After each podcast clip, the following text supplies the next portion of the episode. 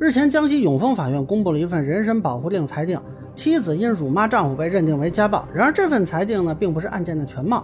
同时，对于这份人身保护令背后的法律意义，很多人其实并没有读懂。大家好，我是关注新闻和法律的老梁，让我来跟您聊聊这事儿。这事儿也挺逗啊！一开始是九派新闻的一个报道，说有一个丈夫被妻子经常通过微信、短信、抖音私信、支付宝、QQ、QQ 邮箱发谩骂短信，这平台还挺全乎啊，确实谁尴尬吧？那么骂人的话呢，我就不转述了。然后这个法院一看这骂的确实不太像话啊，就发了一个人身保护令啊。但是九派新闻这个报道虽然上热搜，可是并不完整。我查了一下，它应该是从永丰县法院的官网扒的，但是他扒的时候呢漏了一个细节，这其实是个离婚官司。那我去查了一下呢，发现这个法院，呃，又在发布案例的时候把这个当事人的姓给改了啊。那可能有些人不一定能查到这个裁定书啊。我还运气比较好，找到这个裁定了。而且呢，关于这个案件的开庭的直播回放我也找到了。但是咱们按惯例啊，遵从法院的意见，就不公布完整的裁定书了。那么咱们先说这个裁定书的内容啊，实际上这个女方并不光是辱骂这男方，这裁定书还提到说啊，包括给这个男方的上级领导。啊，还有他的亲属好友啊，也都发过短信跟微信。一开始主要就是说一些这个男的的一些不是吧。那么时间跨度从二零一六到二零一八，这一直坚持。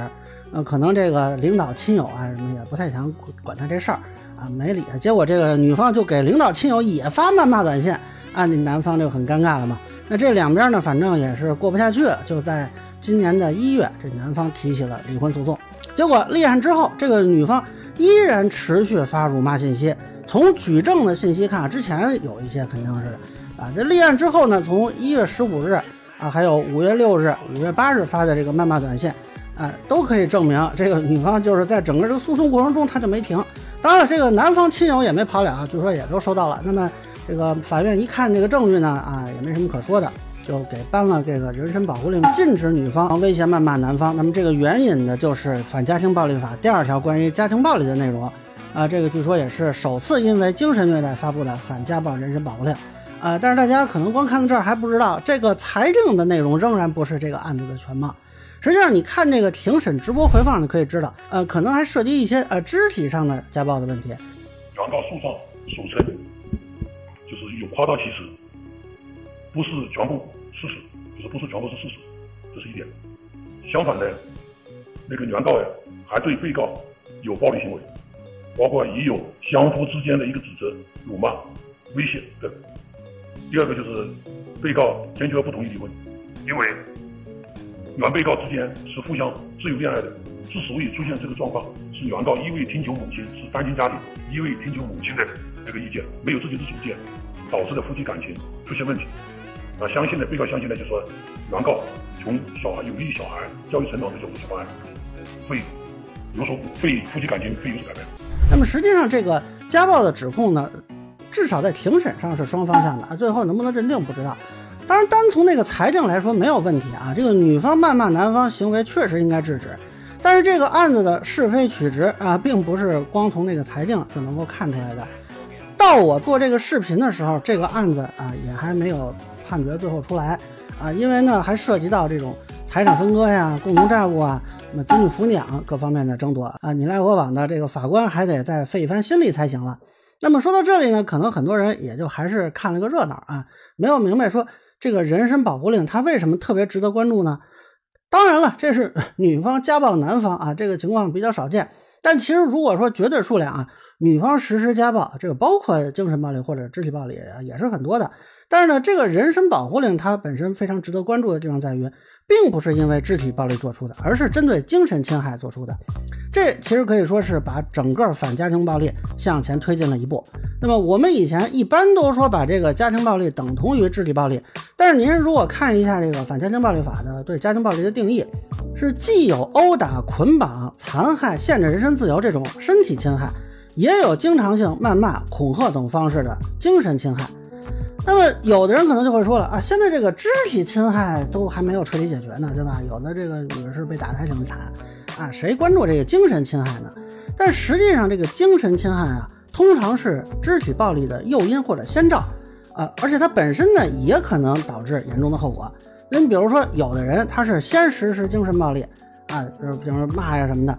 那么后来他骂的不能满足了啊，越骂越生气，最后发展到肢体暴力。那么有一些案件呢，是一方使用精神侵害，那么被侵害一方最后忍无可忍，采用肢体暴力进行报复啊，这个也会发展到肢体的家暴。那还要需要说明的是呢，并不是说啊，肢体暴力都是男性，说侵害精神的都是女性。这个女性实施肢体暴力伤害配偶及情侣的情况也是很多的，男性通过谩骂或者说其他的方式长期侵害女性，这个情况也不少啊。大家应该可能听说过有一个北大暴力案，那么目前呢，检方指控这个男方啊对这个女方实施精神虐待，导致这个女方自杀。这个案子里，这男方可没有打这个女方，就是拿他这个一些身体上的问题吧说事儿。那么这个包丽呢，后来是自杀了。嗯，虽然这个案子还没有判，但是也足以说明精神侵害可能造成的伤害结果。那么有一些人会喜欢把这个问题称为 PUA，但 PUA 呢，首先它是个错误翻译啊，这个词儿就不是这个意思，而且呢，法律上也没有这个概念。呃，其实就还是精神侵害范畴的问题。同时，这个精神侵害的范围是非常广的，它比这个 PUA 要广得多。那你比如说，这个女方强行索要彩礼啊，这个有可能也构成精神侵害。再比如说，有的男性他不允许女朋友化妆和异性说话，这个也可能构成精神侵害啊。当然，这个也要注意尺度判断啊，也不是说啊，这个配偶啊女朋友说一句话啊，这个就构成精神虐待或者精神侵害。呃，这个还是要看他，比如说他的程度呀，他的频繁性啊。那么目前呢，很多人啊对自己遭受精神侵害的这个状态其实是不自知的，有一些呢可能他意识到了，他羞于启齿。那么相比起肢体暴力。精神侵害取证更难，而且损害结果和因果关系不好判断。你这不像说肢体暴力啊，这个有一个伤情，你打他脸了，你打了，然后他脸上有伤，那么这个就很容易判断。啊，精神侵害的认定就包括说你怎么认定这个损害结果跟对方这个精神侵害有关，那这个是比较难把握的。在这个治理家庭暴力的问题中呢，如果我们只关注肢体暴力，忽视精神侵害的发生，一方面对于受到精神侵害的人，他的保护就是缺失的，像暴力这个情况。而且呢，也不利于从这个阶段去制止家庭暴力的进一步发展。这其实本来可以避免说进入到肢体暴力阶段的。那你现在如果放任的话，就有可能说进入肢体暴力，造成更大的损害的这种情况。那大家都知道，这个肢体家暴呢是依据伤情来确定不同的处置措施的。那么精神侵害其实也类似，最轻的就是那种偶然的、轻微的恐吓呀、辱骂呀。那么这个一般不认为是家庭暴力啊，除非它是经常性的，那么可以被构成是家庭暴力。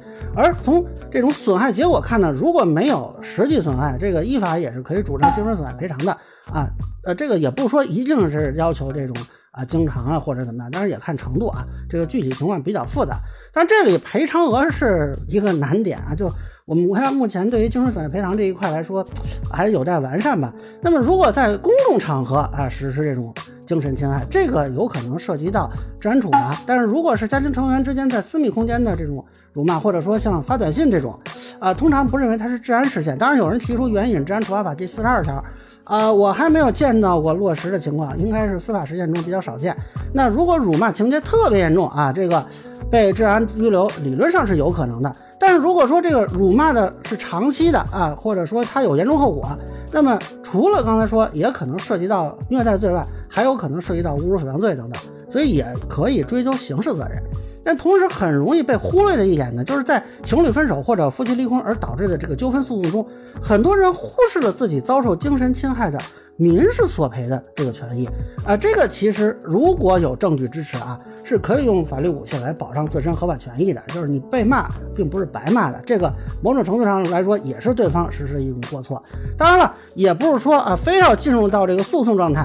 那么现在，不论是肢体家暴还是精神家暴，都可以依据《反家庭暴力法》向加害人或者受害人所在单位、居委会、村委会、妇联等单位投诉、反映或者求助，或者向公安机关报告，乃至向人民法院起诉。啊，当然了，这也就包括说申请人身保护令。单独申请也是可以的，只不过前前面说的这个案呢，正好是这么一个情况，它跟离婚诉讼在一起，所以我个人是建议呢，不论是男性还是女性吧，对于精神侵害这个问题是要重视起来的，尤其是一些经常性的、已经达到家暴层面的这种精神侵害。那么施暴者不要以为说啊，我只要没动手，我变着花样骂对方，这就不是家暴；受害者也不要以为说对方没打自己啊，说两句那就忍忍了。这个常说的家暴有零次和无数次。那么在精神家暴方面，恐怕也是适用的啊。这个时候就要懂得利用法律武器维护自己的权利啊，同时也是希望呢，公检法和社会基层组织对精神侵害也能更加重视，这样呢，对于整个的这种治理家暴的这个工作，我觉得是有意义的。啊，以上呢就是我对法院下发人身保护令制止精神家暴的一个分享。个人浅见咱们说的，欢迎不同意见小伙伴评论区弹幕给我留言，如果您觉得说的还有点意思，您可以关注我的账号老梁不郁闷，我会继续分享更多关于新闻和法律的观点。谢谢大家。